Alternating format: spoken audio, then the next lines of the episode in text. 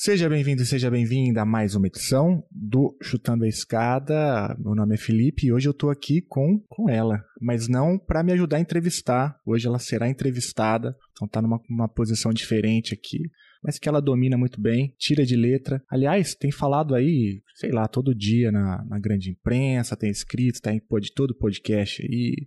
Te vejo muito na, na, na TV, tá famosa, hein, Carol Pavese, que é professora de Relações Internacionais e que é mais você é? É tudo, né, Carol? Você é dona da porra toda. Dona de casa, mãe solo, Uber de criança. Ah, isso eu também sou. E uma grande especialista é, no continente europeu e olhou de perto aí o que está rolando na França, ou eu estou enganado? De perto não, gostaria de estar em loco, né, Felipe? Mas tenho acompanhado à distância, mas com muita curiosidade, esses processos eleitorais na França agora, a uhum. gente teve a Ucrânia em março e o ano passado também na Alemanha.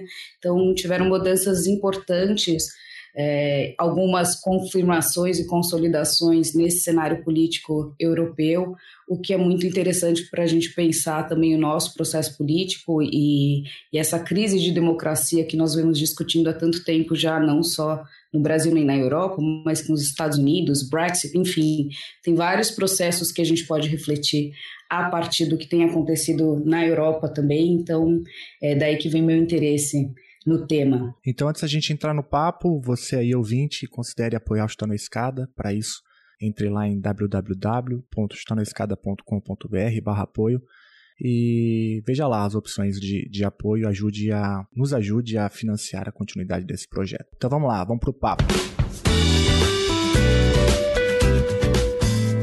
A escada é uma construção que serve para fazer um deslocamento vertical. Nem sempre é assim, mas tem um jeito de facilitar tudo isso. elevador? Não.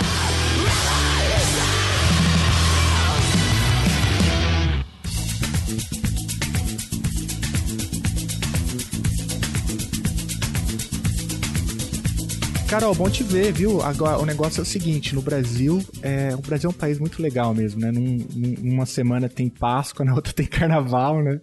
A gente, logo na sequência, e a gente fez um recesso aí, estamos retomando as atividades e vamos começar de novo agora com com o pé direito, é, ou melhor, com o pé esquerdo, melhor, né? Melhorou. Conversando com a Carol Pavese sobre o que está acontecendo lá na França. Um rápido contexto: você caiu no planeta Terra é, hoje, né? Então, o presidente Emmanuel Macron foi reeleito domingo passado, né? É, e ocupará o cargo por mais cinco anos. Ele chegou, se não me engano, a quase 60% dos votos, né? É, 58% dos votos. A Marine Le Pen ficou com 41,5%. A margem, né, Carol, diminuiu é, se comparado com a eleição de, de 2017, onde o Macron tinha vencido a Le Pen por uma margem maior. Foi 66% contra 34% mais ou menos. E, Carol, é, eu tenho muitas dúvidas sobre o que está acontecendo na França, né? A, o cenário político francês tem lá suas especificidades, né? tem as suas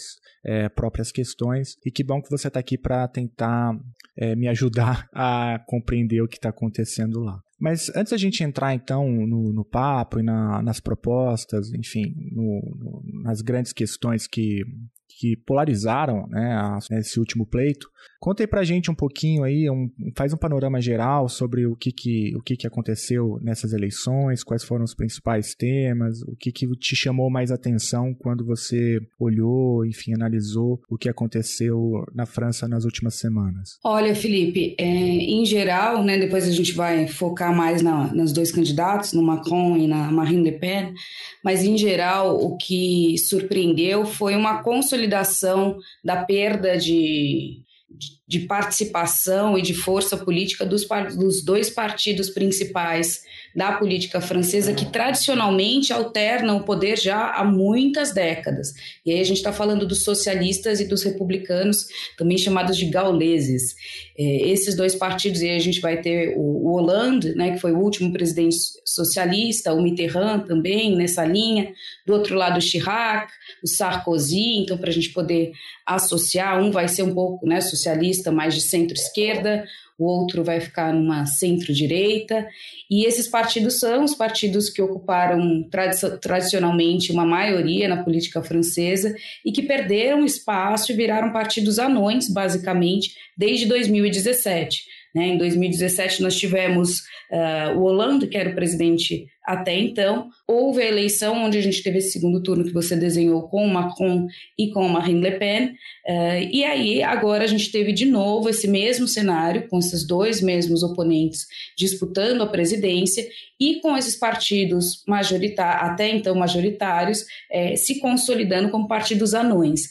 Isso é uma mudança muito abrupta e muito nova na política francesa, o que mostra um certo esgotamento desses partidos e uma crise política na França, porque também não, além do Macron e da Le Pen, é, há uma ausência de um centro, né? O Macron representaria esse centro, mas a ausência de uma força do centro é, forte e, consequentemente, o que se desenhou foi uma polarização e uma fragmentação desse cenário político, onde nós tivemos no primeiro turno 13 candidatos e candidatas concorrendo, então foi um número muito amplo de candidatos, o que dificultou a formação de alianças. Né? É, e tivemos ocupando os primeiros lugares do pódio partidos de extremos, exceto o Emmanuel Macron, que estava né, numa condição particular concorrendo a uma reeleição, mas em segundo lugar ficou a Marine Le Pen com 22% de votos. Logo na sequência nós tivemos um candidato de extrema esquerda, né, que é o, o Mélenchon, uh, Jean-Luc Mélenchon, seguido de um candidato de extrema direita, mais radical ainda que a Marine Le Pen, que é o Eric Zemmour. Ah, então, esse contexto e esse panorama nos faz pensar realmente que é, há um desafio posto à, à democracia e à, a possibilidade de termos um governo estável nesses próximos cinco anos também fica muito delicada é, diante dessa grande polarização é, que nós vimos no primeiro turno e que, consequentemente, acabou refletindo num segundo turno é, quando houveram, então, todos esses eleitores que precisavam se posicionar ou a favor da Le Pen ou a favor do Macron. Então, essa discussão continuou, o que reverberou numa taxa de abstenção muito alta também, né? Então, foi uma eleição um pouco particular por todas essas, essas condições que se desenharam. É, se eu não me engano, chegou a 20%, né? É, a taxa de. Ficou em 28%. Nossa, 28% é muito Foi grande. a maior taxa de abstenção desde 1969. É, lembrando que o voto na França não é obrigatório, então, em países onde o voto não é compulsório, a gente tende a ter uma abstenção alta. Nos Estados Unidos, por exemplo, em 2020, nós tivemos uma abstenção de quase 34%. Né? Então, é uma. Para padrões desse tipo de, de países e de democracias, é, no caso da França, ainda é um índice baixo, mas para padrões franceses foi bem atípico. Né? Foi um índice bem alto, além de um número expressivo também de votos nulos. Então, foram cerca de 13% de votos nulos. Se nós somarmos as abstenções, os votos nulos e os votos na Marine Le Pen, o Emmanuel Macron não chegou nem a um terço dos votos ou dos eleitores apoiando, né? o que já coloca ele numa posição muito difícil para iniciar esse novo mandato. É, você citou dois, na verdade vários, mas eu queria destacar dois temas importantes. Né? A primeira é essa taxa de abstenção histórica, né? Imagino, não sei se já tem dados sobre isso, mas imagino que uma, uma tendência mundial, né, que a taxa de abstenção ela seja maior na, na, na parcela jovem, né, dos eleitores. Não sei se isso se é, apresenta também na França, mas de todo modo mostra, né, uma certa descrença com o sistema político e você mencionou também essa dificuldade né, do partido de ser uma, um mediador importante. Né? Há uma pulverização partidária e, e aí o que você atribui a isso? Além da, enfim, há uma crise mundial né, do, dos partidos, mas qual que é a especificidade da França? Pelo que você falou, parece que os, os projetos ficam muito é, ligados a uma personalidade, né, uma figura. Parece que é isso que eu vi de longe, né? Fica, é, é muito personalista, ou seja, a figura, o, o candidato é mais é mais relevante do que o partido. Enfim, essas duas coisas, tanto a taxa de abstenção quanto essa descrença no, no, na mediação partidária, eu acho que mostram, né? É, uma certa dificuldade da democracia francesa, ou, ou eu estou exagerando? Exato. Bom, então vamos pelo primeiro ponto, a taxa de abstenção. Essa taxa de abstenção, ela mostra uma, uma percepção da população de que não, não havia candidato. Se eles fossem votar é, no Macron, teriam votado no primeiro turno, até porque, né, novamente, se nós olhássemos os outros candidatos, eles fogem muito da proposta do Macron. Uh, quem fosse votar na extrema-direita votaria no Zemmour, né, que teve 7,5% de votos, inclusive ele surpreendeu negativamente. As pesquisas indicavam que ele teria um pouco mais de votos do que isso. E esses votos, parte desses votos, foram capitalizados pela Marine Le Pen, mas já estava muito posto esse jogo, né? E, e havia uma, é uma escolha de Sofia muito difícil para o eleitor que não aprova o governo do Macron é ter que votar no Macron novamente, justamente para evitar um cenário pior do que o que já se tinha, que é o governo do Emmanuel Macron, para esses eleitores que são muito descontentes com a sua primeira gestão. Né? Então, é um, é, a opção de não comparecer às urnas é também uma forma de sinalizar politicamente que não será um governo com essa legitimidade. É, e isso a gente vê uma forma de protesto né, muito grande. Assim como no Brasil nós tivemos em 18, por, em 18 um número de no, votos nulos e brancos muito alto. Acho que se nós pudéssemos, se o voto não fosse obrigatório no Brasil, também teríamos taxas de abstenções altas que fossem refletir justamente esse grupo dos isentões que de alguma forma tinham que ir às urnas aqui, mas se pudessem ficar em casa teriam ficado, né?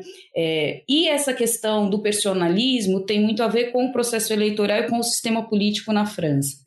Esse sistema eleitoral ele divide as eleições em dois. Então agora o que nós tivemos foi a escolha do presidente e em junho, daqui a seis semanas, há a eleição para o parlamento. Então são dois processos separados. Né? Por isso, essa primeira corrida, essa primeira eleição agora, foi essa tão personalizada, como você falou, porque o que estava em jogo era quem vai ser a figura ocupar o Champs-Élysées uh, e que vai ocupar o cargo de presidente. Né? Então, era muito centrado, de fato, na persona, ali, não tanto no partido. Agora, o que vai se ter é um novo processo eleitoral com campanha de novo, mas dessa vez para o legislativo, onde os partidos entram em jogo mais, até porque vai se escolher um congresso aí com 577 deputados uhum. e deputadas, né? Tanto é que no seu discurso de reconhecendo a derrota, uh, a Marine Le Pen falou que na verdade houve uma grande vitória, vitória uhum. e que o jogo ainda continua, porque ela vai tentar emplacar um número grande de deputados e deputadas do seu partido no Congresso, justamente para fazer uma oposição ao Macron. O Melanchon, da extrema esquerda, também fez o mesmo discurso, embora ele não tenha ido para o segundo turno, mas também falou que ele gostaria agora de ser o primeiro-ministro. Como assim, primeiro-ministro? Né? Na França, a gente vai ter um sistema híbrido de parlamentarismo com presidencialismo, desde 1958, quando se começou, se houve uma nova constituição e, portanto, marca o que eles chamam de Quinta República, né? O, a história da política francesa tem essas fases, eles dividem por repúblicas e que são muito atreladas a mudanças constitucionais. Então, desde essa nova Constituição, houve uma reforma no sistema político onde tem um, regime híbrido. A gente vai ter o presidente na figura de chefe de Estado, primeiro-ministro na figura de chefe de governo, mas ao contrário do que nós temos, por exemplo, na Itália, também vai haver essa divisão, há um, uma codecisão muito mais simbiótica entre presidente e primeiro-ministro. Tanto é que aqui a gente conhece mais os primeiros ministros de alguns países do que os presidentes. No caso da França é o contrário, né? É, esse primeiro-ministro ele é nomeado pelo presidente, mas ele precisa ter um apoio do legislativo. E se uh, o Macron não conseguir agora, nessas seis semanas, construir é, um, uma ponte com essa oposição, ou pelo menos com o chamado centrão, ele vai ter muita dificuldade para governar, porque aí ele vai ter um legislativo que vai ser de oposição a ele e, consequentemente, ele vai ter dificuldade também de emplacar um primeiro-ministro que seja, que trabalhe em, em, parceria com ele, que não faça uma oposição. Já teve no passado, inclusive, um cenário onde o presidente era o Mitterrand e uh, o primeiro-ministro foi o Chirac. Né? Os dois inimigos políticos tendo ocupando esses cargos mais importantes da, do sistema político francês.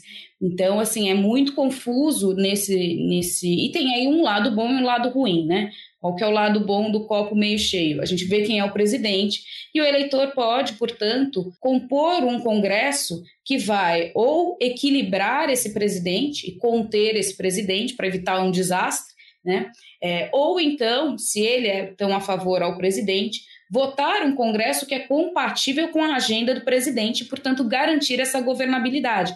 Por isso, essa divisão. Por outro lado, qual é o, o copo meio vazio aí, ou o problema, é que se a boa parte do eleitor estiver muito insatisfeito com quem virou presidente, aí ele vai fazer um voto de vingança nessas eleições do parlamento, justamente é, compor uma casa de maioria de oposição e atrapalhar a vida do presidente. A gente falou da abstenção no início, essa abstenção para presidente foi de 58, mas a abstenção para as eleições do parlamento tem crescido exponencialmente na França. Ela ficou em mais de 51% em 2017. Né? Então, o que a gente espera agora é uma taxa de abstenção mais alta ainda, ou nessa casa também para o parlamento nessas eleições agora de junho. Uhum. É, então o jogo não está definido, né? Junho é importante, é, tanto como você bem falou, é, principalmente a Le Pen e o, o que falou, né? E o Melanchon, também Melanchon, é, inclusive, citou as eleições de junho como terceiro turno, né? É, é, enfim, tudo, tudo indica que a composição não será muito favorável ao Macron. É, a gente vai ter que voltar em junho para te receber de novo, para a gente ver como que vai ficar essa situação. É, mas antes da gente avançar nessa direção, eu queria agora pedir para você explicar para a gente um pouco as principais plataformas, né? Eu não sei se a gente começa de baixo para cima ou de cima para baixo, né? Eu acho que vamos começar do, do de quem ganhou. Eu acho, é, acho melhor, né? É, é porque porque a minha dúvida está muito é, ancorada nessa ideia de que o Macron ele, é, ele, ele recebeu muito voto útil, né? Você já mencionou muito mais, tinha muito mais a ver, parte pelo menos do eleitorado dele, com a necessidade de se derrotar a Marine Le Pen do que, de fato, uma identificação programática com o, o Macron. Então, o que, que é isso? Macron é o quê? Tipo um, um, um Alckmin é, francês? O que, que, o que, que ele fez, assim? Pra, qual é o tipo, qual é o campo que ele conseguiu aglutinar é, para poder vencer é, esse pleito? Olha, o Macron ele é uma figura política interessante de se analisar, porque ele vai entrar nessa onda da nova política, de um sujeito apolítico, como nós temos visto é, em vários contextos, mas ele vem como um grande tecnocrata. Né? Então ele não tem, ele nunca foi ocupou um cargo no legislativo, portanto ele não é um político de carteirinha. Ele trabalhou com alguns governos, sobretudo com o governo do Hollande, mas sempre nessa figura de um assessor técnico, né? É, ele é o presidente mais jovem da França, foi em 2017, continua sendo o mais jovem a ser reeleito, foi eleito com 39 anos nós pensarmos num, contexto de uma política onde há uma tradição, é, um país com uma, uma, uma população mais velha, né, e há uma tradição de figuras políticas já também de uma certa idade, isso destoa muito mais. E ele é conhecido por ser uma pessoa muito inteligente, Uh, ele fez, né, tem um mestrado em filosofia, em políticas públicas em Sciences Po, então ele é uma figura gabaritada do ponto de vista dos diplomas e estudou na Escola Nacional de Administração da França, que é uma escola tradicional também que já formou alguns primeiros ministros e presidentes, então onde passam grandes figuras.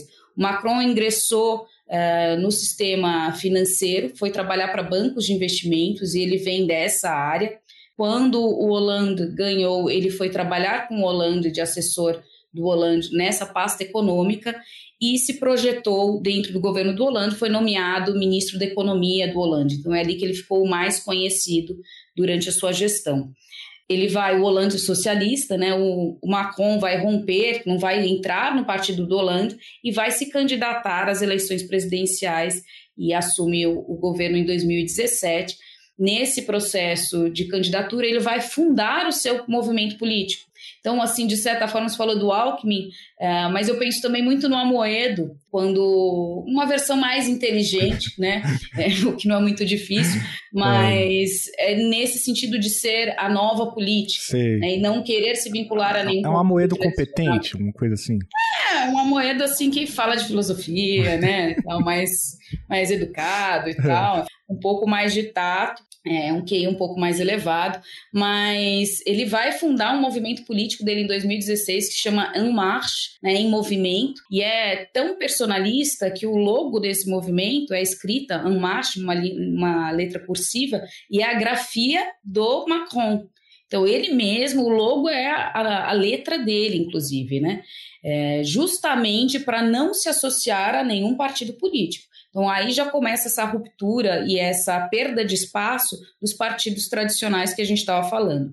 Nesse período aí que antecede, quando ele vai criar esse movimento em 2016, o que a gente via na França é, foram vários escândalos, né? Volta a esse personalismo dos partidos e os candidatos ou figuras importantes dos socialistas e dos republicanos se envolveram em escândalos de corrupção, de nepotismo. Então, houve. É, isso impactou muito na popularidade desses, desses líderes, que consequentemente impactou negativamente nos seus partidos e que chegaram em 2017 já sem menor chance de emplacar um presidente porque eles estavam envolvidos em escândalos pessoais, né? De favorecimento ilícito, o candidato da, da dos socialistas estava com denúncias de que ele tinha dado um emprego fantasma para sua esposa. Então, assim, Val do Açaí também acontece pela França, né?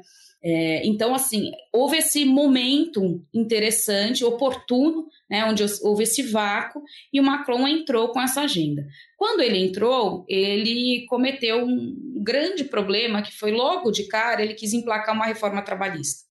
E isso, assim, é o ponto mais delicado. Reforma trabalhista e reforma do sistema previdenciário na França são as duas coisas, assim, mais intocáveis para se mexer é, e mais impopulares de se fazer. E logo quando ele foi mostrar quem ele era enquanto político, ele veio com essa agenda.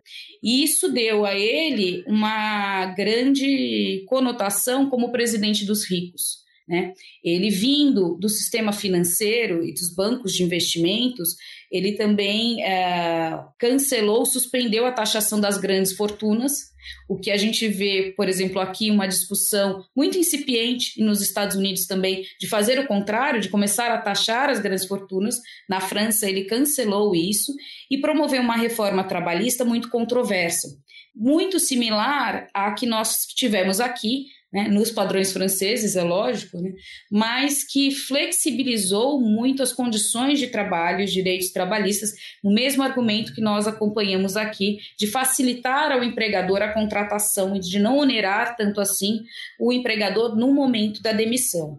É, isso tocou uh, nos direitos trabalhistas da população e mexeu com os sindicatos que são ainda muito fortes na França e que têm historicamente um papel central, crucial em assegurar que nessa transição que a França fez nesses últimos 30, 40 anos para uma economia de mercado, que não houvesse que esse crescimento econômico que a França acompanhou e essa transição não impactasse no aumento da desigualdade de renda no país, né? E consequentemente num aumento da pobreza em detrimento de uma concentração de renda que ainda ocorre, né? mas ela foi, de certa forma, contida pela participação dos sindicatos e pela força da articulação da população, que, diferentemente do Brasil, lá vai às ruas. Né?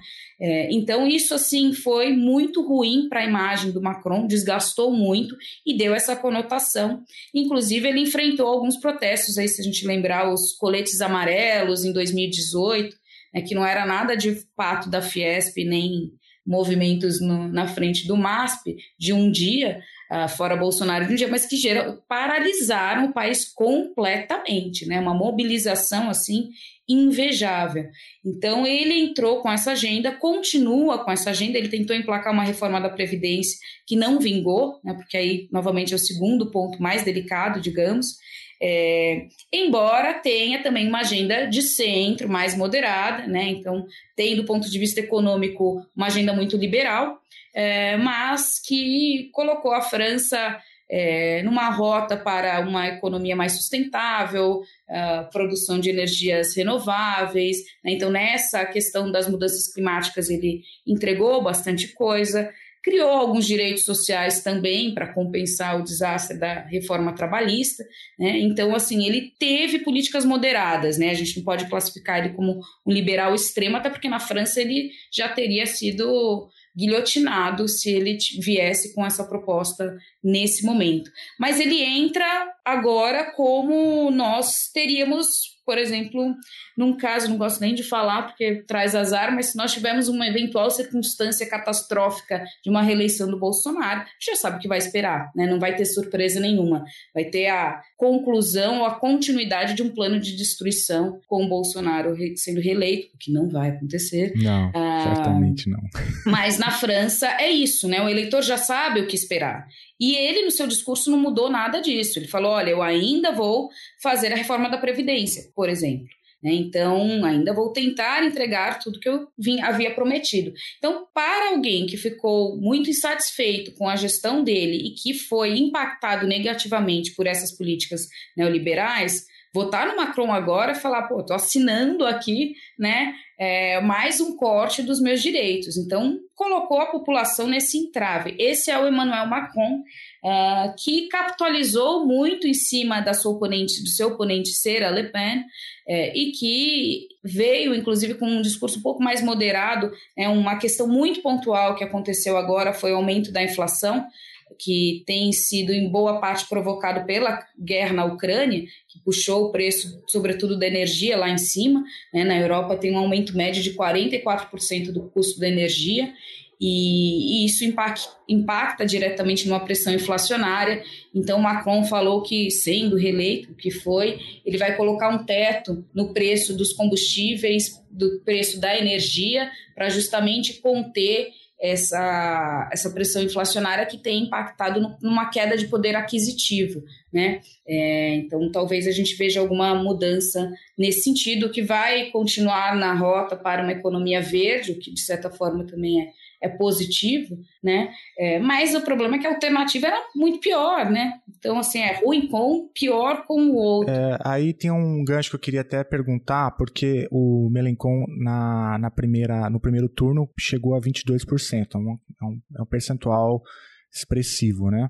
É, se você pensa, só para fazer uma comparação, se você pensar a terceira via no Brasil, né, tá muito distante de ter um percentual de votos como isso. É, mas o, o, no segundo turno, é, esse foi o dilema da esquerda, né? É, o Melencon não, não é, apoia abertamente o, o, Macron, e, mas ao mesmo tempo diz, ó, nenhum voto da esquerda na Le Pen. E, e é um pouco esse o dilema. Acho que nesse, nesse cenário que você traçou aí do Macron, deu para entender bem a, a, a, dificuldade que a esquerda tem no, no apoio né, ao, ao Macron. É por aí mesmo, uh, e, e, e, talvez né, a esquerda seja mais bem sucedida nas eleições de junho, justamente para poder conter essa pauta, que a gente pode chamar de pauta liberal, né, do, do Macron, principalmente no campo econômico. É, é por aí? É por aí, mas nem o Melanchon é um candidato novo que vai vir suprir essa lacuna. Ao contrário, lá em 2017 ele também enfrentou as eleições, também se candidatou. Em 2012 ele também se candidatou. Então, assim, nas últimas três eleições, a Marine Le Pen e o Melanchon concorreram. Né? Então, assim, a gente tem os mesmos candidatos. A gente fala muito daqui que falta figuras novas, mas na França também. O Mélenchon ele era muito próximo do Mitterrand e vinha, era filiado ao Partido Socialista. Ele larga o Partido Socialista no final dos ali 2000 e no início da, dessa década, né, 2010 mais ou menos, ele larga o Partido Socialista e vai fundar um partido de mais extrema esquerda que é a, a France Insoumise, né, e a França não submissa e vai fundar esse partido. Ele é uma, ele é uma pessoa, assim, um senhor de uma certa idade, então também, o que é muito interessante, porque ele teve boa parte dos votos da, dos jovens. Né? Então, cerca de 30% dos seus votos vieram dos eleitores mais jovens. é, que vem com. Uh, ele se enquadra nesse perfil de extrema. E é, é, interessante porque a gente vai, né? Como que a gente pode explicar essa ascensão desses partidos de, de, de extremos? É, o que a gente vai ter na década de 80, no final da década de 70, início da década de 80, é, a gente tinha, tem uma tradição na França muito grande de partidos comunistas, de partidos socialistas, até por ter é, esse movimento articulado dos trabalhadores muito forte, né? então isso é, está no DNA da política francesa.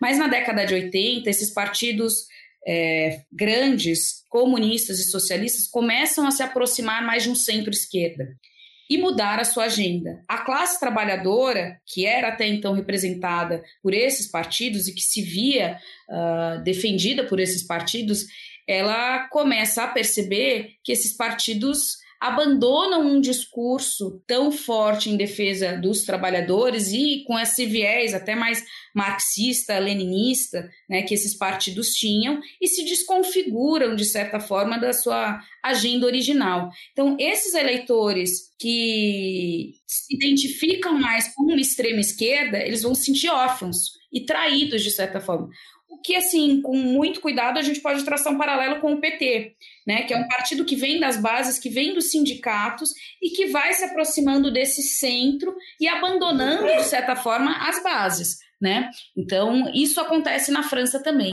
Isso dá margem para o quê? Para os partidos de extrema direita aflorarem, né? E aí nasce, inclusive, nessa década de 70, ainda muito minoritário, muito radical, é, ela o... quer participar da gravação. Como ela chama mesmo? Muffin. Muffin? É, é macho, por isso que tá interrompendo. Ah, entendeu? entendi. Não respeita, né? Tá ah, estamos Não trabalhando. Respeita, né, as mulheres. Estamos trabalhando essa masculinidade tóxica. Mas, enfim, o que acontece, né, de certa forma, é que vai, então, esses eleitores que viam a política com uma ótica mais revolucionária, vão ficar órfãos de partidos com um discurso revolucionário e radical. E vão e a extrema direita vai se aproximar, vai se apresentar Como com solução. este radicalismo uhum. e com um discurso revolucionário de romper com essa política tradicional que não representa os interesses das classes mais trabalhadoras, das classes mais baixas, né, e com um grau de instrução menor também. E aí isso leva, de certa forma, vai ser um fator óbvio externo, mas que vai dar margem a um crescimento dessa extrema direita. Né? E que, de certa forma, a gente explica por que esses partidos também ganharam tanta força. Né? E aí, agora, o que a gente vê é um movimento do Melanchon ocupando a extrema esquerda. Então, vai preencher esse, esse espaço? Sim e não, né? De certa forma, sim, por isso ele ficou o terceiro mais votado, com mais de 20% dos votos. É, mas ele vem nessa linha de ruptura com o status quo, né, de anti-establishment. Então, todo esse discurso, é, não a agenda, mas a, o discurso que caracteriza a extrema-direita, vai ser, vai, a gente vai ver reverberado nessa extrema-esquerda. Por isso, esses polos e essa polarização que se aproxima de certa forma. Né? Então, há esse radicalismo e a gente pode explicar é, justamente por essa insatisfação com o centro, com a via do meio, é, que tem ocupado a política na França nas últimas três décadas. O Chutando a Escada conta com apoio financeiro dos seus ouvintes. Para saber mais, acesse chutandoaescada.com.br barra apoio.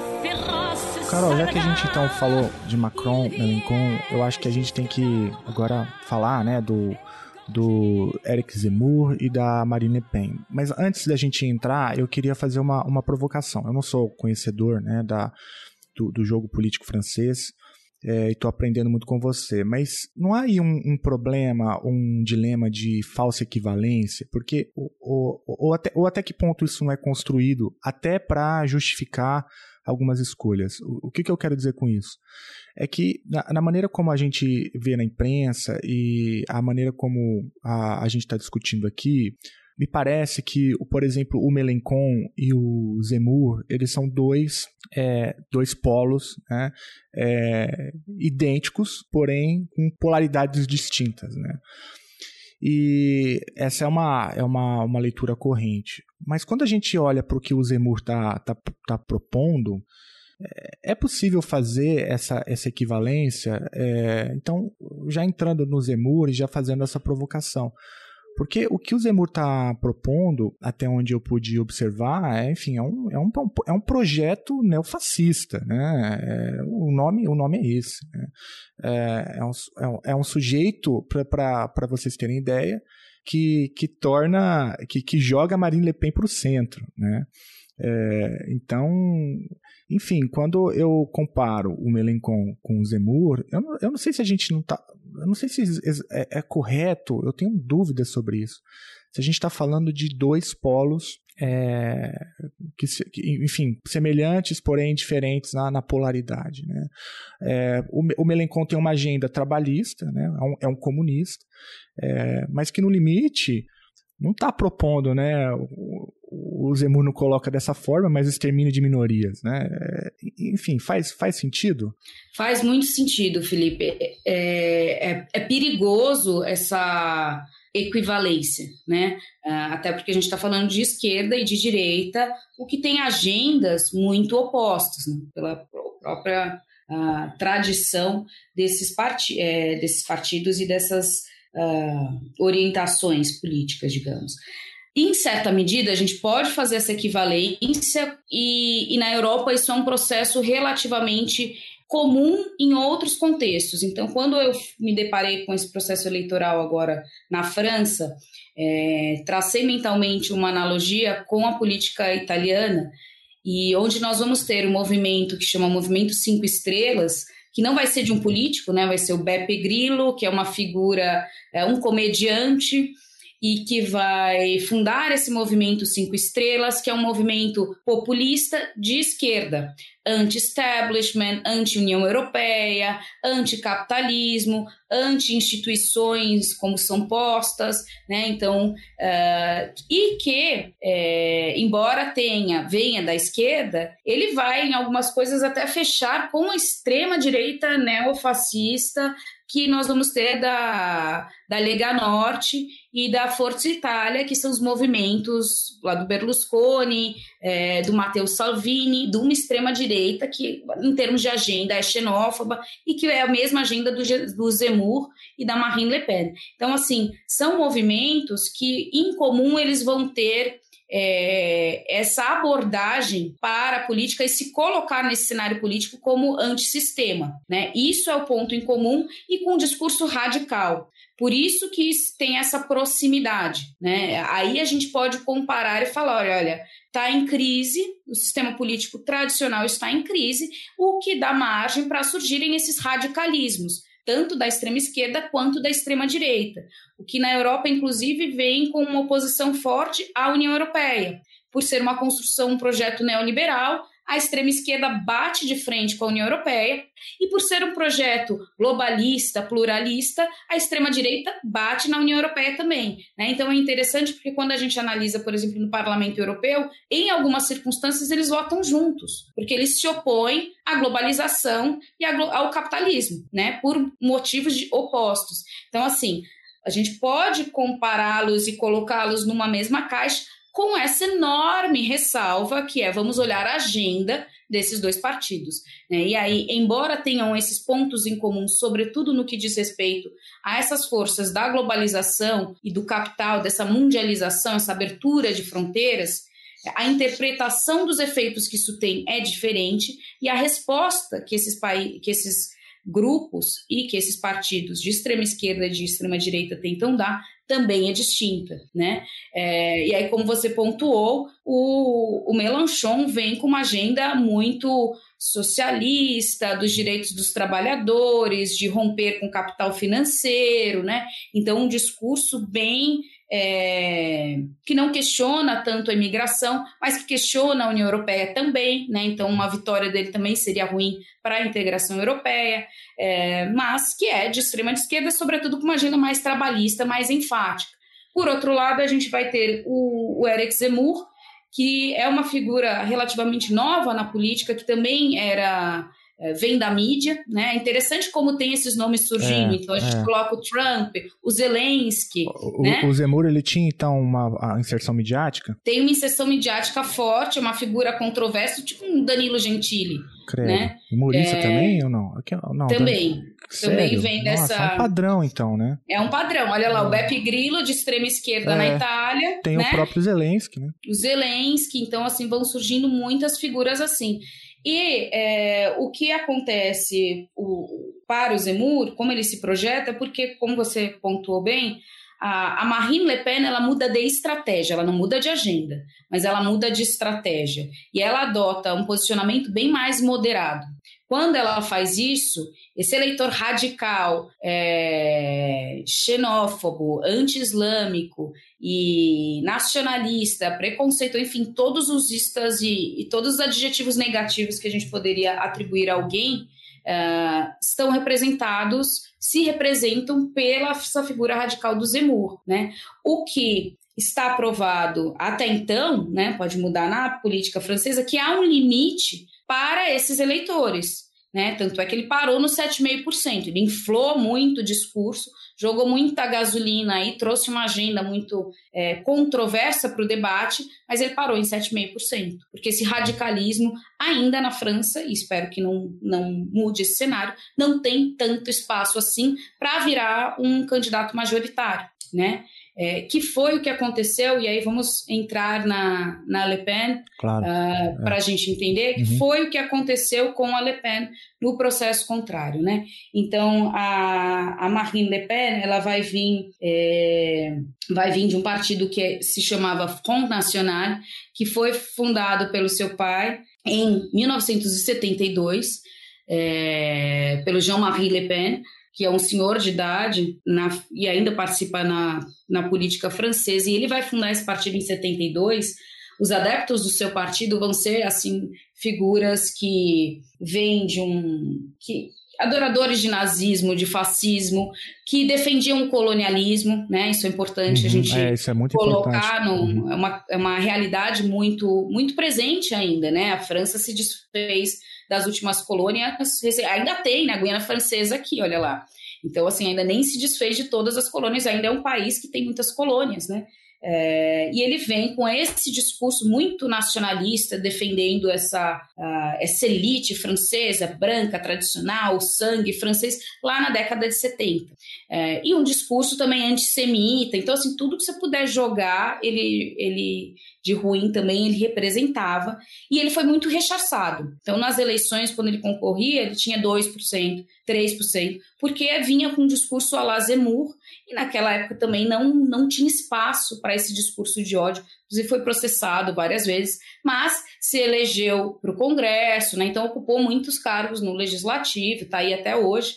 É, e a filha dele, a Marine Le Pen, vai crescer nesse cenário político, uh, vai ver, inclusive assim, a biografia dela fala que ela inclusive viu o pai sendo é, muito recriminado, né? Atentados à casa do pai e tal. Então ela tem uma relação pessoal, inclusive em defesa dessa agenda. Ela vem daí, ela entra para a política com 18 anos e em 2011 ela é eleita presidente do partido do Front National.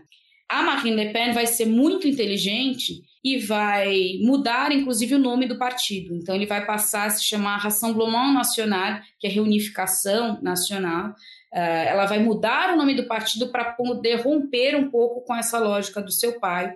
Em primeira instância, ela ainda vai ter esse discurso inflado, rep reproduzindo a agenda do partido. E é interessante porque as pesquisas da época mostravam, por exemplo, que ela tinha muitos votos de homens porque as mulheres não se identificavam com uma figura tão agressiva assim como a Marine Le Pen. É, ela bate nessa agenda dos imigrantes, num combate uh, que vai é, num combate aos muçulmanos, sobretudo, né, uma tensão social muito grande na França entre esse limiar de um Estado laico que é muito mais laico do que aqui, né? Aqui não é laico nem um pouco, mas de um Estado laico, de instituições laicas e acomodando um crescimento de uma população muçulmana, que hoje na França a gente está falando de mais ou menos 10 milhões de imigrantes, a gente vai pôr mais ou menos uns 6 milhões de muçulmanos na França. É um número significativo, né? E que vai bater de frente com esses costumes tradicionais, com né, os valores liberais uh, dos franceses, vão ter dificuldade de assimilar, porque você não vai ter política pública para isso. Mas, enfim, ela vem com esse discurso muito xenófobo, é, e ela começa a mudar de estratégia de 2017 para cá, ela repagi se repagina completamente. Então, nessa campanha, qual foi a estratégia que deu certo para esse partido uh, radical de extrema direita? A Marine Le Pen começou a se vender, ela é uma mãe solteira, é, então ela começou a se vender como uma mãe solo. As mulheres começaram a se identificar com ela. É interessante porque lá, mesmo a extrema é, direita, para algumas, é, vai se posicionar de uma maneira muito mais progressista do que a nossa esquerda aqui para é algumas questões. É importante. Por exemplo, o aborto, uhum. né? É, lá não se questiona o aborto. O aborto é legal e é assim é institucionalizado no sentido de ter políticas públicas para isso. Aqui a gente reproduz, a gente reproduz a extrema direita mais estadunidense, né? É, que, exato. Uhum. E com essa pauta de costumes, né? Lá vai ter um nacionalismo forte, mas aqui essa pauta dos costumes, embora ela também tenha, e isso seja um dos fatores que aproxime ela do Putin, né? Mas, por exemplo, ela é pró-aborto, pró-casamento, união homoafetiva, né? O que se a gente pensar um candidato, pensa o Bolsonaro se colocando, nem o Lula consegue se colocar, se a Dilma quase perdeu, né? Porque foi se posicionar nesse sentido, então nem a esquerda aceita tanto esse posicionamento. E lá a gente tem a Marine Le Pen defendendo essas bandeiras. Então, assim, ela se afastou desse discurso e o que, que ela foi combater?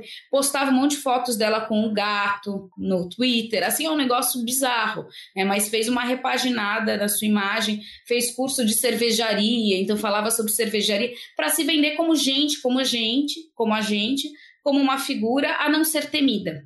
Essa imagem mais soft, mais palatável, é, fez com que os eleitores não prestassem tanto atenção a esse radicalismo da Marine Le Pen e olhassem para ela como uma figura que hum, podemos considerar votar nela, até porque ela veio fazer uma oposição ao Macron nessa agenda econômica. Então, a Marine Le Pen, ao contrário do Macron, que prometeu já que vai continuar a sua campanha para aumentar a idade de aposentadoria, Marine Le Pen falou que ia diminuir a idade da aposentadoria. Né? É, então, ela veio para esse trabalhador que foi prejudicado com o Macron, ela veio com essa pauta econômica muito forte. Né? E como ela moderou o seu discurso dos costumes, desse nacionalismo xenofóbico é, forte, abrandou, ela conseguiu 42% dos votos. E isso deu margem também para o Zemmour ocupar, então ele se encarregou desse discurso. O que não quer dizer que a Marine Le Pen agora mudou de lado, ao contrário, né?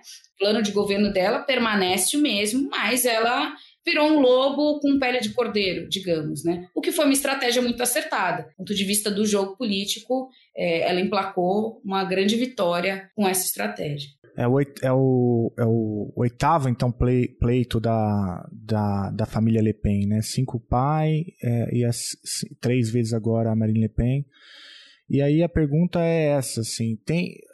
Enfim, a trajetória é ascendente, né? É, a, você percebe nas três, é, nas três disputas que a Marine Le Pen é, enfrentou, a trajetória é, é ascendente. O, o Zemur, eu já vi ele, ele falando em entrevista que, que uma, uma família que perde oito vezes né, as eleições não, não deve concorrer à, à nona. E é claro que ele vai falar isso, porque ele está disputando esse mesmo, esse mesma, nessa mesma raia. Né? É, mas me, me parece que ela vai se colocando cada vez mais como uma alternativa, né? E como você bem colocou aqui pra gente, essa, essa aparente é, migração, ou melhor, essa, esse aparente deslocamento em direção ao centro, ela tem feito isso bem. Né? É, mas eu queria aproveitar então o restinho de tempo que a gente tem aqui para te perguntar duas coisas, que é um meio que entrando transversalmente nisso tudo que a gente conversou, que tem a ver inclusive com política externa, né? Na tua fala você mencionou bastante dois, dois temas é, que foram, pelo que eu entendi, é, perenes aí na, no pleito. O primeiro é a própria relação da França com a União Europeia. A gente poderia começar é, a partir daí. O segundo tema é justamente a guerra da, da Rússia contra a Ucrânia. Sobre a União Europeia, a gente já viu aqui que, por exemplo, tanto Zemmour, candidato da extrema direita, quanto Melencon, o candidato comunista, tem críticas ao bloco, claro, críticas muito diferentes, como você bem mencionou, o Melencon criticando né, a, a política econômica imposta pelo, pela integração, pelo bloco, ah, e o custo que isso gera na classe trabalhadora francesa, o Zemmour já mais essa lógica antiglobalista, né, é, que, que a gente também conhece, infelizmente, tão bem aqui no Brasil. A, a Marine Le Pen também muito crítica, né, à União Europeia, eu já vi você chamando esse, esse grupo aí de extrema direita de eurocéticos, né, o pessoal que, no limite, é, prega mesmo a saída do, do, do, bloco. Né? A Marine Le Pen, justamente por ter se deslocado ao centro, foi mais contida né, nessa. E, e, começou a falar, se não me engano, de uma reforma por dentro. Né? Antes era sair mesmo, ruptura. Agora ela fala de movimentar o bloco por dentro. E o Macron, claramente, o, o, o candidato mais é, europeu nesse sentido, né? fazendo defesas enfáticas da, da integração. Não é à toa que recebeu, inclusive, manifestações públicas né, de inúmeras lideranças europeias, algo que, que não é muito comum é, se a gente considerar os pleitos anteriores. Então, se você pudesse falar para a gente um pouco o que, que isso significa para a integração regional, a importância, portanto, da eleição do Macron para a continuidade do bloco, numa conjuntura tão difícil, enfim, qual que é o papel que a União Europeia então ocupa nesse imaginário francês que nos ajuda a entender o pleito? Bom, então vamos lá. É, a União Europeia, né, criada em 1951, ela vai ter seis membros fundadores, os países do Benelux, né, Bélgica, Holanda e Luxemburgo, Itália, França e Alemanha. Então a França ela já é membro fundador, aliás o processo mesmo ele vai ser impulsionado pela França Aí a gente vai ter a figura do Jean Monnet, que vai propor uma integração setorial, uma integração econômica. Então, ela começa com uma integração econômica, um processo de integração econômica, que vai, ao longo desse tempo, passando por vários processos de alargamento, com a inclusão de novos membros, e isso é um contínuo na história da União Europeia, por isso também essa discussão da Ucrânia, é, eventualmente entrar na União Europeia, que merece um capítulo à parte. É, e também num processo de aprofundamento desse processo de integração. É, eu acho que um, um fator importante nessa integração é, quando ela vira um, não, como um bloco econômico, ela já vem, já na década de 60, já se se projeta a criação de um mercado comum com a eliminação de fronteiras, livre circulação de bens, produtos, capitais e mão de obra, né? Então ela já vem com essa agenda na década de 60 para se consolidar esse mercado comum em 85. E o que nós vamos ter aí a partir de 92 tem a assinatura de um tratado importante de Maastricht, onde se se compactua a criação da moeda única da zona do euro. Por que, que eu estou trazendo esse histórico? Primeiro que a França sempre esteve presente, ela é um dos principais interessados nesse processo de integração historicamente. Em 92, quando a gente chega na, no, na discussão sobre a criação da moeda única, a gente tinha a França com uma grande crise econômica, é um estado de bem-estar social que, por um lado, é muito interessante, e nós, enquanto trabalhadores, olhamos e falamos, uau, né? É, mas que pressiona muito o Estado e, e é, é, tem uma implicação muito negativa para os gastos públicos, né? Infla muito os gastos públicos e coloca sempre o fechamento dessas contas aí de, uma, em dificuldade para a economia, né? Cria uma pressão aí uh, forte na economia, porque realmente leva a gastos públicos muito altos.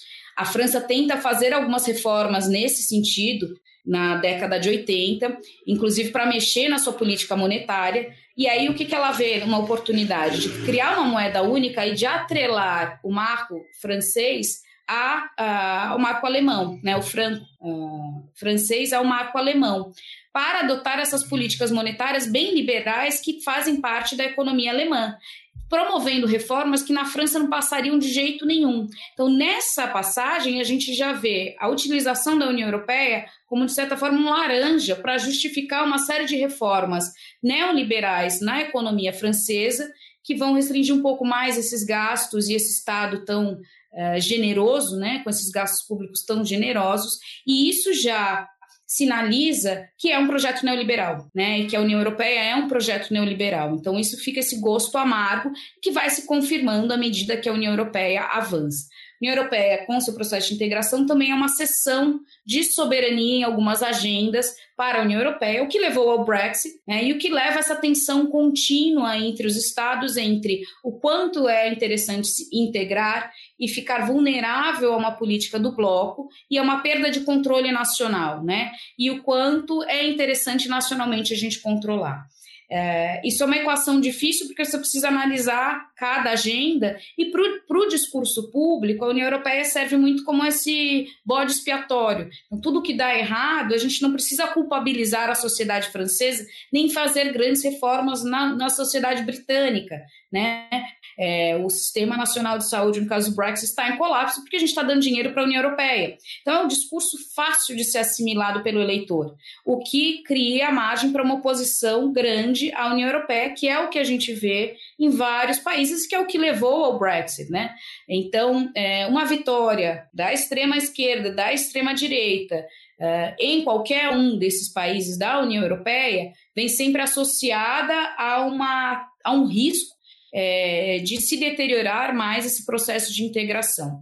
A União Europeia, os líderes respiraram aliviados com a reeleição do Macron, até porque ela sofreu algumas baixas. O Brexit, saída do Reino Unido, é, a saída da, da Merkel, né, que era uma figura importante, e aí entrou o Scholz, que aí sim é um Alckmin, né, tá lá uhum. picolé de chuchu mesmo, sumiu do cenário. Uh, nós temos a Polônia com um discurso de uma extrema-direita ali sim. bem criticada, a gente vai ter o Orbán também, que bate de frente com a integração. Então, assim, tem vários pontos de tensão é, e a França, sobre, sobre, como a Alemanha, ainda é o que sobrou de, de capital político ali, econômico, para manter esse projeto em pé. Né? Então, a vitória do Macron dá essa sobrevida à integração europeia.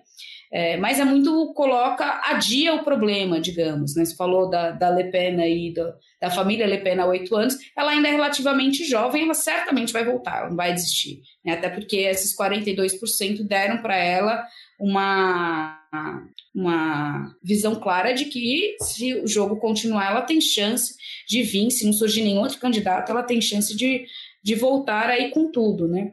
Acho que assim, para a gente, e já que a gente tocou em política externa, só para a gente falar do Brasil, acho que é interessante pensar como isso reflete para o Brasil, né? E vai depender muito do que vai ocorrer aqui em outubro. Ah, o Bolsonaro fez questão, questão de queimar todos os canais de contatos e, e de boas relações com os líderes europeus, sobretudo com Macron, é. né? fazendo ataques pessoais, xingando a mulher Sim. do Macron, então assim uma baixaria é, é, bem nível, típica, é, né, nível... desse governo, o que nos afastou é, o Macron vem com uma promessa também de integrar, in, é, de promover mais uma política ambiental, sustentabilidade nessa transição para uma economia de baixo carbono, o que também vai na contramão do que acontece no Brasil. Então, objetivamente, esse afastamento, esse distanciamento diplomático se deve a uma incompatibilidade de agendas né?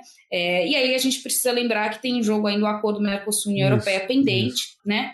Então, assim... Para ratificação, se... a vitória do pra... Macron, é, para quem espera ratificação, né, aqui, foi, foi um, um duro golpe, né? Não! É, assim, aí volta o ruim com o pior sem. Por quê? Assim, foi um duro golpe no sentido de que, a menos que, né, aí vamos lá, se o Lula ganhar e se o Lula é, vier com uma promessa de, um, de, uma reviravolta na política ambiental, aí isso pode dar margem para esse acordo. É, é, o duro golpe mais pensando no governo Bolsonaro. Sim, e pensando no governo Bolsonaro, Lula. Sim.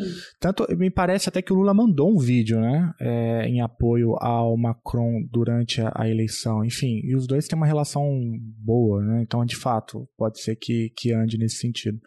Mas com a Le Pen, a gente também não ia ter esse acordo ratificado. Tem mais chance de ser é, de andar para frente com Macron do que com a Le Pen, porque a Le Pen é nacionalista e ela teve, é interessante você olha quem votou na Le Pen foram bases rurais, em zonas rurais e em cidades, zonas industriais em declínio que é muito parecido com a, a, eleição do Trump, né? Um voto mais interiorano e de cidades industriais com um grande declínio. Brexit, idem, né? Então, olha que interessante quando a gente vê essa demografia dos votos. A Le Pen é nacionalista e defende os agricultores, então nunca ela ia topar esse acordo, porque vai direto na jugular dos agricultores na França, que vai facilitar a entrada de commodities brasileiros no, no, mercado europeu e o setor agrícola na França vai ser impactado negativamente. Então, assim, com ela isso também não ia acontecer, né? Só uma correção, eu falei que Lula mandou um vídeo, o que ele fez foi uma série de tweets, né? É, na última, ali antes da, do segundo turno, defendendo o Macron com uma foto, ele, ele e o Macron dando, dando um soquinho, assim, sabe? E falando que... Uhum o Macron é um sujeito confiável, pedindo para que os franceses votassem e derrotassem a extrema-direita, né? É, mas deu para a gente entender um pouco, assim, né, o, o que está em jogo, a maneira como os temas, né, são, ah, enfim, alguma, algumas correlações são de, muito diferentes se a gente comparar com o Brasil. É, e, e, como que a eleição do Macron dá uma sobrevida, ou, ou, aparentemente uma sobrevida ao, à União Europeia nesse momento tão difícil, para o bloco, porque aí sim, entrando no, no segundo tema, é, tem uma guerra ali no, no quintal, né? É, e, de novo, aqui a, o Macron, a gente conhece a posição dele, né? Recentemente esteve na Ucrânia, posou para inúmeras fotos com, com Zelensky. Tem uma, uma, uma porta de de diálogo com, com o Putin, então tem, tem essa tentativa de construir ali um, um tipo de mediação a partir da França. É, isso já teve mais forte no início, né? agora está um pouco mais fraco, pelo que eu estou observando. Me corrija se eu estiver errado, mas o Macron é, tem essa, esse papel. Já a Le Pen, muito crítica né? em relação à posição da OTAN é, e um pouco mais aproximada da leitura do próprio Putin. O, o Zemur, ele é, é, putinista, eu diria, né? Pelo que eu li, é, enfim, completamente pró-Rússia nessa questão, é, pelo que eu pude observar aqui. Mas, enfim, é por aí mesmo. Como que a guerra, então, ajudou a, a, nesse pleito? O que cada um mobilizou? Qual que foi o sentimento que as duas plataformas principais aí, o da, do Macron e da Marine Le Pen, é, tentou mobilizar para poder angariar votos? Olha, a guerra ela não ajudou o Macron, embora ele tenha conseguido, do ponto de vista de política externa, ele conseguiu colocar a França né, numa, num papel de protagonista. A gente viu muito a figura do Macron, até porque o Biden resolveu bancar a criança mimada né, xingando o Putin e fechando qualquer possibilidade de diálogo, uma série de ataques pessoais, carniceiro e tal. Então, assim, era impossível e é ainda impossível a gente imaginar o Putin tentando se colocar como um mediador, porque ele tomou um lado muito claro é, e uma estratégia muito radical e, e contraproducente, mas que para o seu eleitor é interessante, porque continua justificando a guerra, né, que mostra que o, o o Biden não é essa figura, o, Sleeping Joe, né? Então não é essa figura dormente também, picolé de chuchu na política americana, mas que tem um pulso forte, que se, se posiciona, que é agressivo nessa virilidade macho alfa que os americanos tanto gostam num político, né? Da boçalidade de certa forma, o Biden se coloca assim quando ele começa a atacar o Putin, é, e é uma forma de também justificar, enfim, que ele está fazendo alguma coisa, né? Tem mais um efeito interno do que o ponto de vista da guerra, né? ninguém vai construir um canal de diálogo assim, sobra um vácuo aí diplomático que o Macron vai entrar e vai ocupar. A França ocupa até julho a presidência do Conselho da União Europeia, então também ela tem um papel dentro da União Europeia né, formal de, de protagonismo. Isso para o Macron foi bom, mas o que se viu é que essa guerra está longe de acabar, né? Hoje, inclusive, a, a secretária de, de defesa do, da Inglaterra falou que isso pode durar 10 anos. Olha o nível, né? É, secretária de Relações Exteriores. Então, assim, o que viu é que, bom, Macron pode tentar, mas ninguém conseguiu esse diálogo, né? Ninguém conseguiu um acordo. E o Macron se ocupou muito dessa guerra no primeiro turno, o que ele não fez campanha, né, e aí deu espaço para todos os outros candidatos ficarem na França fazendo campanha, e é, a guerra trouxe esse aumento da inflação, uma série de tensões uh, para a Europa, aqui a gente já sentiu, imagina lá, né? Então isso criou essa sensação de, de crise, de um estado de emergência e acentuou ou deu munição para que os outros candidatos falassem que o Macron é, está levando a França para uma ruína econômica, né? É, o que então foi ruim para o Macron, bom para Le Pen. a Le Pen tem essa proximidade do Putin, esses líderes de extrema direita na França têm essa proximidade muito por uma questão desses costumes. Né? O Putin é um, uma figura que vem com um conservadorismo muito grande, então repressão, repressão às minorias, comunidades LGBTQIA+, trouxe a Igreja Ortodoxa para a política como nunca se teve né? na, na Rússia, então assim isso aproxima ele do Orbán, aproxima ele de uma série de líderes né, de, de extrema direita, mas a, a Le Pen viu que ela precisava que a população ia curtir né, alguém que era pró-Rússia, então ela inclusive condenou os ataques, adotou um, um, tom mais moderado. Se ela ganhasse de imediato, a gente não ia ver uma guinada é, nesse posicionamento, até porque ela não vai se desgastar politicamente no início de um eventual mandato com uma questão de política externa, mas o que provavelmente a gente já testemunharia é uma França mais unilateral, né, e como a gente pensar o, o Trump, como foi a política externa do Trump, pensando mais nas suas nos seus interesses individuais do que numa coletividade, do que no multilateralismo, sacrifícios por uma ordem multilateral, é, a gente viria menos na política externa da Le Pen. Mas acho que, que é isso em relação à guerra. E está longe de acabar, né? Infelizmente, ainda vai ficar por muito tempo. A gente tem que ver as consequências disso para a região num futuro, né? Ainda não dá para avaliar. A gente vai ter que voltar a esse tema talvez em junho, depois das eleições é, para o parlamento, e também para falar sobre Ucrânia, né? A gente, o ouvinte aqui conhece, a gente gosta de ter um certo afastamento para depois poder aglutinar as pesquisas que estão sendo realizadas.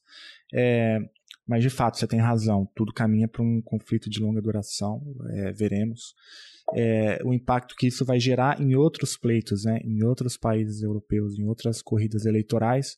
Na França, eu acho que já deu para entender bem é, o que, que essa conjuntura toda é, significou para a corrida eleitoral. E obrigado, Carol. Valeu demais. É, você falou em tantos veículos, agora você falou no mais importante, né? Que, claro. Falando, falando em casa, né? Sobre... É, agora eu pude falar sem culpa. Eu falo bastante quando a gente grava os episódios, mas dessa vez eu pude falar sem culpa. Até olhava aqui e falei, nossa, tô falando sem parar. Falei, não, mas. Não, você pode falar eu... sempre sem culpa. Deixa eu me falar. É, eu tava lembrando daquela série, não sei se você já viu, acho que a gente já, já até falou dela aqui. Years and Years. Uhum. É, aquela. A, a, Marine Le Pen me lembra muito aquela personagem da Emma Thompson, né? Uhum. É, enfim, Exato. É, eu tenho essa. Inclusive fisicamente, né? É verdade, inclusive fisicamente. E, e, as pautas, e, enfim. Sabe uma coisa que, assim, que me chamou a atenção, né? Tava para entender esse processo lendo e tal sobre ele, mas que eu pensei num paralelo para cá, é, que é essa consolidação, essa legitimação de uma agenda para um debate. Né, que a extrema-direita conseguiu fazer na França e que aqui a gente vê também. Então, temas que antes eram inadmissíveis de se discutir, como tortura, como ditadura no Brasil, esses partidos e esses políticos de extrema-direita, ao colocar isso de uma maneira tão recorrente, é, eles legitimaram a existência desses, a entrada desses temas dentro da agenda de um debate democrático, mesmo que seja para os outros uh, partidos e políticos rechaçarem essa agenda, rechaçarem esses posicionamentos, criticarem, como a gente tem acompanhado. Né? Então, vem uma retaliação a isso, mas se permite que isso aconteça. Isso é muito muito preocupante, né? Que nós hoje discutamos a questão da tortura, que hoje a gente se discute que é absurdo saudar um torturador, mas que isso entre no nosso debate, coisas que não deveriam ser ditas de jeito nenhum, porque não cabem dentro de uma sociedade democrática, tem que ficar, ficam de fora, né? É, e, e isso a extrema-direita conseguiu fazer na França. Então, essa discussão sobre os muçulmanos, dessa islamofobia, se compete ou não, né? mesmo que seja para falar que absurdo, que radicalismo, né? É, mas o fato de se endereçar e se discutir isso já é muito preocupante e é muito sério. Né? A gente não devia dar espaço para esse discurso. E aqui a gente vê isso acontecendo também, né? É, então... Eu acho que essa foi a principal vitória né, da uhum. Marine Le Pen. É, além do, do, percentual expressivo de votos, é, ela conseguiu normalizar uma série de discursos, né? É, e eu acho que isso, a gente, essa é uma semelhança possível com o cenário brasileiro que a gente, por exemplo, a coisa da falsa equivalência ou da normalização, quando você, por exemplo, colocava o Bolsonaro e o Haddad como dois polos, né, que, enfim, disputavam ali com os sinais trocados, enfim, a gente sabe bem o que, que aconteceu aqui. Foi essa falsa equivalência gerou uma normalização de inúmeros discursos absurdos é, que nunca estiveram na pauta do Haddad, goste você ou não, mas que na mobilização discursiva ali, política, né, a, é, essa, essas falsas equivalências servem para normalizar discursos de ódio. Acho que essa é uma, uma questão importante para destacar também. Nem na pauta do Haddad, nem na pauta da, da direita tradicional que a gente tem é, no Brasil. É, né? é verdade. Então, verdade. não entrava no discurso. Enfim, tem algo coisas para devia, se pensar. Tem algo que eu devia ter perguntado? Não, acho que você, você falou tudo. É, acho que é isso, sim. Acho que esse processo é muito interessante para a gente traçar esses paralelos com democracia, né, com agendas, com globalização. Agora se discute muito se a globalização chegou a um limite ou não, né? Isso tem, inclusive tem outros podcasts falando sobre, sobre esse debate, se é o esgotamento dessa globalização.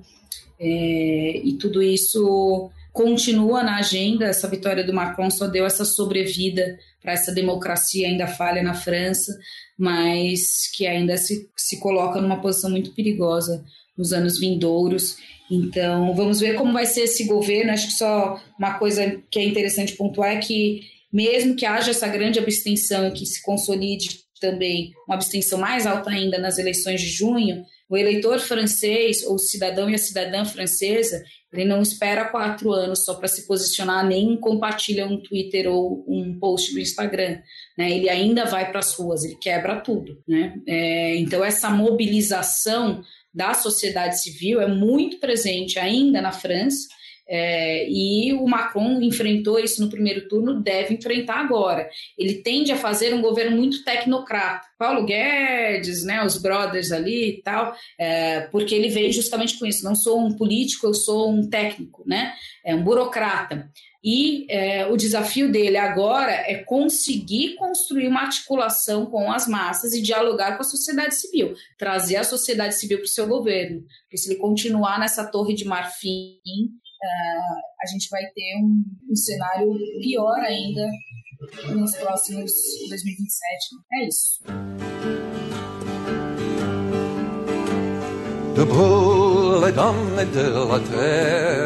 De debout les forces de la faim. La raison innocente la terre, c'est l'éruption de la fin. Du passé faisant table rasa, l'espoir debout, debout. Le monde Valeu, Carol. Obrigado demais pela conversa. E o cachorrinho sobreviveu aí? Tá dormindo no meu colo, filho ah, da mãe. Eu ia pedir pra você levantar ele pra gente tirar um print pra ser o, a capa do episódio.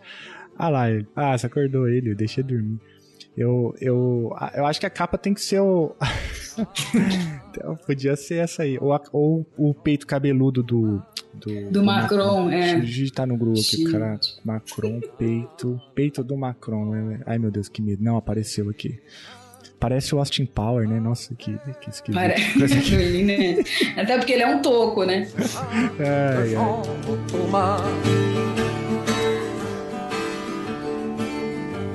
Wake up, you prisoners of hunger. The world is changing at the base. We who have been nothing will be everything. Of the past, we shall make a clean slate. Still speaks French, though.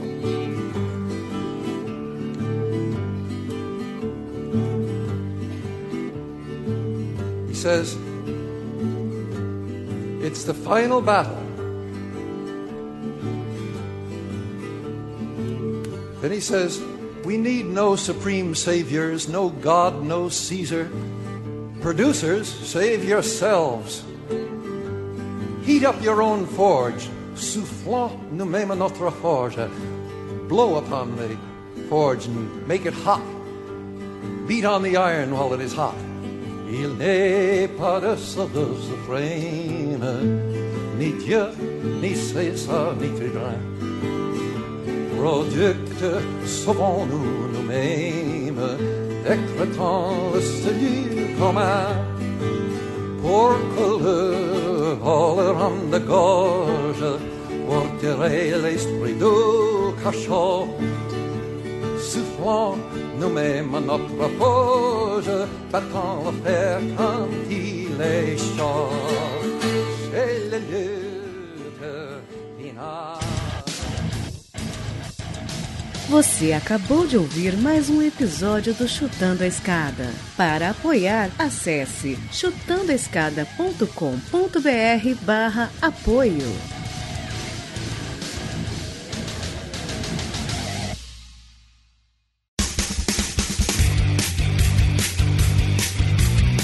Cortes, edição de podcast.